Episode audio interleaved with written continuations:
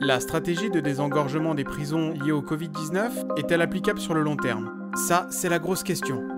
Elle a un intérêt, cette stratégie, c'est qu'elle euh, a démontré qu'il était tout à fait euh, possible euh, d'avoir un nombre de détenus inférieur en utilisant d'autres peines que la peine euh, de prison ferme et l'incarcération. Vous savez, on a 60 000 places de prison en France et on était arrivé pratiquement à 70 000 avant l'épisode de Covid. Euh, on avait baissé pratiquement euh, à 60 000. Et là, à nouveau, on a encore des matelas par terre, euh, des personnes euh, qui sont trois dans une cellule de 11 mètres carrés, etc. Et ce qui s'est passé pendant le Covid, compte tenu de l'état sanitaire des prisons, eh c'est qu'on a trouvé d'autres solutions que la peine de prison ferme et sèche.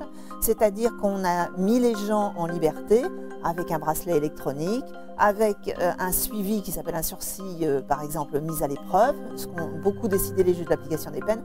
Bref, d'autres manières de punir que simplement enfermer quelqu'un dans une cellule. Donc voilà la stratégie, je pense, à suivre pour l'avenir.